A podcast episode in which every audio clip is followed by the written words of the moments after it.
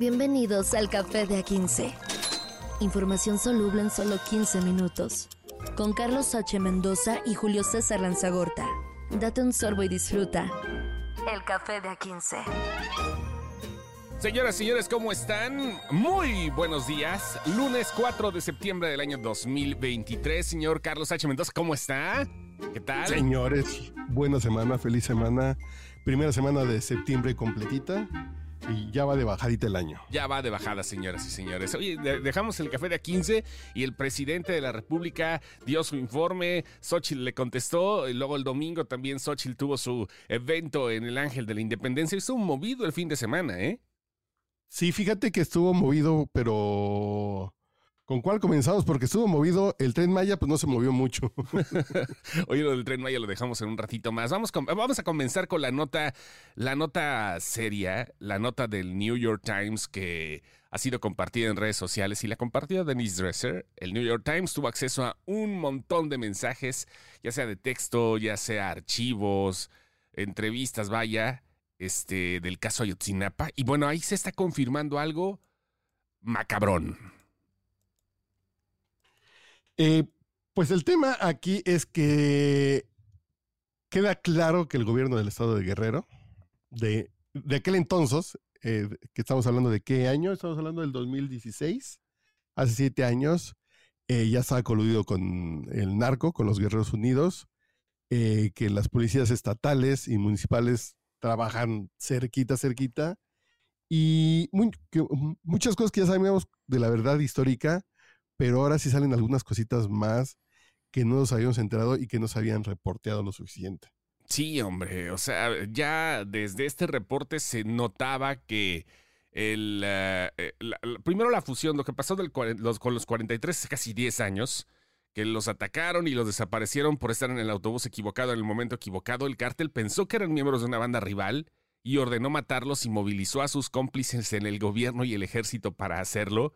O sea, estamos hablando de que la cuestión de que estás coludido aquí se magnificó por eh, justamente este proceso donde eh, el, crimen organizado se organizó perfectamente bien con el gobierno y eso es lo que ah, el New York Times tuvo acceso justamente a esta realidad que, vaya, no digamos que es el primero, seguramente esto puede pasar en muchos eh, ámbitos de eh, estatales, municipales, nacionales, eh, estar coludido con el crimen organizado, pero, pero ahora ya se está demostrando y es lo que están haciendo con este reporte de prensa. Y de las cosas que se que salen a la luz es que el ejército sí tenía algún tipo de vínculo con el crimen organizado y la actuación del ejército fue no compartir información, sí, sí sabían qué estaban pasando, que, que las divisiones de inteligencia del ejército sí, sí sabían, sí sabía quiénes a quiénes le estaba pasando y no intervinieron para ayudarlos. Pudieron haber hecho algo, tal vez, pudieron haber dicho luego, luego qué estaba sucediendo, pero sí guardaron silencio cómplice. Sí, ahora sí, tanto peca el que mata a la vaca como el que le detiene la pata. Eso está, eso es ineludible. Y bueno, también la información que revisaron dicen que algunos de los estudiantes fueron asesinados a machetazos. Sus cuerpos fueron incinerados en el crematorio de un médico forense cómplice del cártel. Que vaya, es, eso es tan. eso es igual de pesado que. Eh, de cierta manera, mira, lo de la complicidad es algo que se vive todos los días, como te dije hace rato, pero hasta dónde podría llegar el o cooperas o cuello, ¿no? El plata o plomo en todo este tipo de casos, porque se habla de cooperación, pero seguramente pues el 50%, dejémoslo en una media, no creo que quiera cooperar en hacer este desmadre. Sí, no, yo estoy totalmente de acuerdo que, que hay policías locales, municipales, que sí es su forma de vida. Sí. Sí es parte de lo que viene con el puesto. Y en el caso del ejército, sí, sí hay presiones, desde luego que hay presiones para que actúen, pero también se puede combatir aunque en muchos casos es mucho más tranquilo el estar del lado de los delincuentes. Y en este caso que es una banda de tráfico de heroína internacional que sale la amapola de la Sierra de Guerrero y llega hasta Chicago. Entonces, pues sí hay un buen negocio y alguien dijo yo también me sumo. Y sí hubo participación del, del ejército, Eh, ya sabemos un poquito más cómo terminaron, algunos sí terminaron en el río, como quedó demostrado con los restos que fueron identificados por ADN mitocondrial, y, pero algunos fueron incinerados en un crematorio de un doctor, en un crematorio clandestino. Sí, sí, por eso te digo, la cooperación, ¿a dónde? ¿A dónde llegas? O sea, un doctor que puede ser cómplice real, que pudo sacar beneficios sin pensar en las consecuencias, o alguien que simplemente fue obligado. Me gusta, me gusta terreno como para cremar cabrones, ¿no? O sea, eso, eso está muy peligroso, sobre todo en lugares que están ya completamente invadidos por la plaga del crimen organizado. O sea, donde ya no tienes, donde ya no tienes para dónde hacerte. ¿Como Culiacán? Bueno, ahí sí te puede hacer un, dos, tres, un, dos, tres, un, dos, tres. Tiempo de vals. Tiempo de vals. Tiempo para. Pero, ¿qué pasó? A ver, ¿qué? Que alguien me explique. Yo ya, yo ya no entendí nada. A ver. El hijo, el hijo José Ramón López Beltrán, el hijo del presidente López Obrador, está casada con una ex reina de belleza venezolana, Carolina Adams. ¿cierto? Así es, así es, este que bueno, pues tiene eh, eh, muchas otras cosas, ¿no? Tiene influencias de otros países, ¿no? Obviamente por su este estatus internacional, ¿no? Vive en Estados Unidos, en Brasil, ha tenido cosas, vaya. Como alguien que es hijo de un señor que trae 200 pesos en la cartera y alguien que no tiene ni oficio ni beneficio, a su propio decir que no saben ni a qué se iban a dedicar cuando empezó este sexenio, ¿cómo se, ¿Cómo se le hace para conquistar a una reina de belleza? Además, no eres nada guapo. ¿Cómo le haces? Va a ser bien gracioso, ¿no? O sea, de contar unos chistes buenísimos, yo creo. O la de este tener de, oro, no. los clásicos. Ay, ay, ay. La sonrisa. Sí, claro. Claro, claro. Pero, a ver, vamos bien ahí con la historia. Sí, sí, sí, claro. Sus 15 años de la hijastra de este joven talento de la política mexicana, se celebran en Culiacán, Sinaloa. Se celebran no a los 15, a los 17 años. Hay que aclarar eso porque sí, sí, porque fue fiesta de 15 años, pero celebró los 17 y, la morrita agarró y se puso uno de esos vestidos de diseñador de Will Medina, ¿no? O sea, ya el que ha vestido celebridades y todo eso. Este, y pues sí, estuvo, una, estuvo un fiestón como de los que se acostumbran. ¿Nunca has visto TikToks de los organizadores de eventos en Sinaloa? Ah, no, sí, sí, no, sí. Mames, son, son, como. Sí, güey. Son como boda hindú, ¿no? Como boda en Singapur. Sí, sí, güey, no manches, esas madres no tienen, no tienen llenadera, güey. O sea, desde las famosas piñatas, como le dicen en el norte del país a los cumpleaños, hasta, este, vaya, todo esto que estamos viendo ahorita, pues sí, ¿no? Hubo Pero explicaciones. ¿qué tiene que ver esta familia con Culiacán? Hubo explicaciones. Primero, vamos por partes. Sí, dicen que las reprogramaciones de los 15 no pudieron armarse por la pandemia y todo eso. Y además, bueno, querían que todos estuvieran presentes y se hizo en Culiacán. Y toda la gente, pues sí, güey, pero pues, Culiacán, ¿qué tiene que ver, no? Este, pues simplemente. Pueblo mágico. Ajá, sí, pueblo mágico dijo que era, fue un deseo de la compañera, que quería compartir junto con su familia paterna. Y este, y, bueno, por eso mismo, el, toda la gente, bueno, su familia paterna tiene ya mucho lazo con Culiacán. A no ser que digo, pues también haya sido de moda, ¿no? No, pero una cosa es que yo quiero mis 15 años en París o, o en Las Vegas o en Nueva York como, como Sex and the City, pero Culiacán. Pero sí es por el tema de la familia. Entonces, uniendo las piezas, esta es, reina de belleza llegó a México porque se casó con alguien de Sinaloa.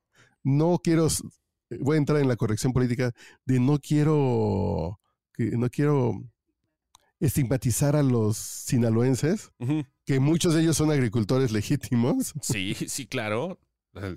y ganaderos. Sí, claro. Pero una reina de belleza venezolana que llega a casarse con un sinaloense en Culiacán, ahí ya me suenan cosas bien raras. Y después se divorcia y se casa con el hijo del presidente. Mira, pues, tendrán los motivos, pero aquí yo creo que el punto medular, ahora sí que cada quien y ellos pues, tienen el derecho de hacer las fiestas si quieren en, en un submarino, ¿no? O sea, el, el problema es lo de siempre, la falsa imagen de pobreza que se quiere mostrar al momento de eh, la pobreza franciscana que tanto se habla y terminas haciendo una de esas mega fiestas que, mira, sin exagerar, este tipo de cosas cuestan millones de pesos. Millones, o sea, millones que dices, güey, o sea, está bien, tendrán dinero y todo. Sí, deja vender chocolates. Sí, deja vender chocolates, lo que quieras, pero no es la imagen que nos está vendiendo la cuarta transformación desde un principio. No es. Mientras que el abuelo come tamales de chipilín en su escritorio. Mientras que el abuelo no tiene para más que un par de zapatos, como lo dijo alguna vez. Güey, o sea, ¿para qué quieres otro par de zapatos si ahí tienes uno? Esa es la pobreza franciscana. Ve, no mames, haces la, haces la fiesta tototota y con todos los culichis, bandononón. Seguramente, no, hombre, pues esa cosa apestaba. Pero fotos con, con, con, con, todos. con un puma, así de... No, está muy... Dejémoslo sentoso, lo naca. También tiene un tono buchón. Eh, bueno, pues es que qué. Ay, sí, mira, el buen gusto, pues ve nada más con quien se casó Caroline. Pero bueno, este. Ay, sí, no puedes. El buen gusto, mira, yo creo que ahí lo kitsch, si lo, si lo decimos aquí como muy editorial, lo kitsch, pues ya es decisión personal. Pero, güey, el despilfarro. El, eh, eh, así el del, así el nivel de despilfarro cuando todavía no sabemos a qué se dedican, porque ella es una empresaria. A ver, reina de belleza venezolana que llegó a México a casarse con un sinaloense, de ahí viene su riqueza, que ella es la que se supone, en teoría, pagó los viajes, los carros y la casa en Houston, ¿no? En teoría. Pues está muy raro. No tienes cara ni de ser guapo ni simpático. A mí me huele bien, bien feo todo eso que queda en evidencia después de ver esta fiesta y dónde fue la fiesta, ¿no? Que lo hubieran hecho aquí en el Polanco en el W o, o, en Puntamita. Mira, por lo menos vemos, por lo menos vemos una familia moderna que no tiene problemas con simpatizar entre la familia del padre y la madre. Y este, e, eso está padre, ¿no? Qué bonito que una familia pueda estar así después del divorcio. Es, la familia sinaloense. sí, que se junte bien. Hay que verle el punto positivo, hombre. Pues total, ¿qué queda? ¿Qué podemos hacer ahí? Eh, bueno, además de tomarlo como nota. Hoy hablando de cosas que se detienen, ¿no? como se detuvo, se detuvo Culiacán el fin de semana. No, se detuvo también el Mayen, este, ¿cómo se llama? El, eh, el Mayen Train. Tuvo su problemita el fin de semana y no querían que se supiera pero pasó. Pero las disculpas son que son de risa loca. Iba el presidente en este primer viaje de Campeche. Espérate, espérate, espérate. Es, ahí tenías que ir el presidente, porque sí que tiene que sonar así, ¿no? Como de chiste. ahí tenías que había un tabasqueño, una secretaria de gobernación, unos soldados, y se les para el tren lo que un recorrido normal hubiera sido de dos horas, De, Campeche a Mérida, se echaron diez horas. Diez horitas nada más. Bueno, eso puede pasar a lo mejor cuando tienes un pequeño problema de accidentes en la México Querétaro. No, pero diez este horas ni con bloqueo de microbuseros aquí en, en la salida de Indios Verdes, ¿eh? No, no, diez horas llega un momento que estos cuates sí se cansan y a las cinco horas se van. Está muy, dices, están estrenándolo, está bien. Lo estrenan, lo querían estrenar el día del, el día del informe del presidente, del quinto informe. Pero, pues les falló.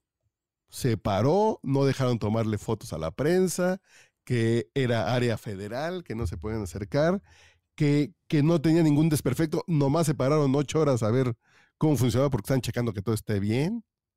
Ok, es como, no sé, estoy pensando en inauguraciones de algún evento que la patada de kickoff del Super Bowl sea cinco horas después y digan, no, no, pues es para ver que los balones estén bien inflados. No se preocupen ustedes, nomás estamos checando eso.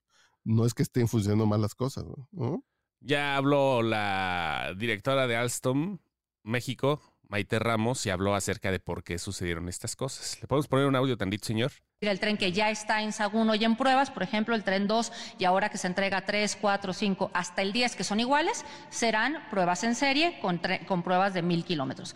¿Qué quiere decir esto? Bueno, si este fuera un tren serie, ya estaría aprobado, porque nada más este fin de semana recorrimos más de mil kilómetros. Además de todos los sistemas eh, involucrados en el tren, hay dos elementos muy importantes. El sistema de tracción frenado, que nos permite que realmente el tren avance y frene, pero además con la puesta en punto. Es decir, se empieza a baja velocidad. No podemos esperar que el primer recorrido de un tren vayas a 160 kilómetros de velocidad, porque no funciona así. Técnicamente no podemos esperar a que el primer recorrido del tren esté a 160 kilómetros, inicie una velocidad más baja y poco a poco se va aumentando y conforme se hacen las pruebas. Técnicamente. Pues, pues entonces no le no pones al presidente en esa situación, ¿no? Pues no. Porque más es la agenda del presidente, que tenía que llegar en dos horas a.